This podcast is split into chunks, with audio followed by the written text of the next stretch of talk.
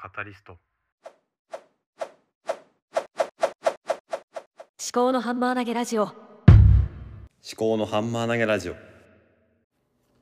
い、おはようございます。立見明子です。今日土曜日なんで5時半に更新するっていう風に2週間前ぐらいに言ってたんですけども全然できておりません。今日は朝目が覚めたんですけども4時過ぎぐらいですね。ディズニープラスでお布団の中で「とワカンダ・フォーエバーを」えー見てしまいましたね。途中まで。それで本当に私はダメ人間なんですけども、えー本当はね早く起きてご飯の準備とか洗濯とかをねして妻を助けなきゃいけないのにですね。そんなことをしてで自分がやると決めたこともやらず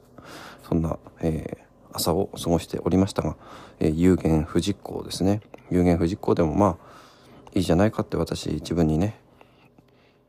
言ってしまうんですけども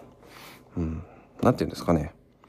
有言実行って100%有言実行できるわけではないような気もするんですね。言ったことの中でまあ朝令暮改じゃないですけどもやらなくなったこととかやっぱりあの気が変わったとかね、まあ、気が変わるっていうのはその状況が変わるっていうこともあるかもしれないし、まあ、自分のね心とかも含めてですけども、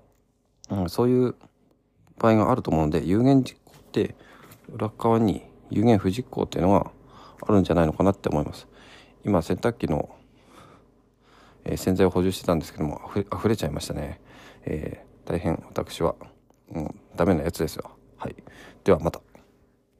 思考のハンマー投げラジオでは皆様からのお便りをお待ちしております。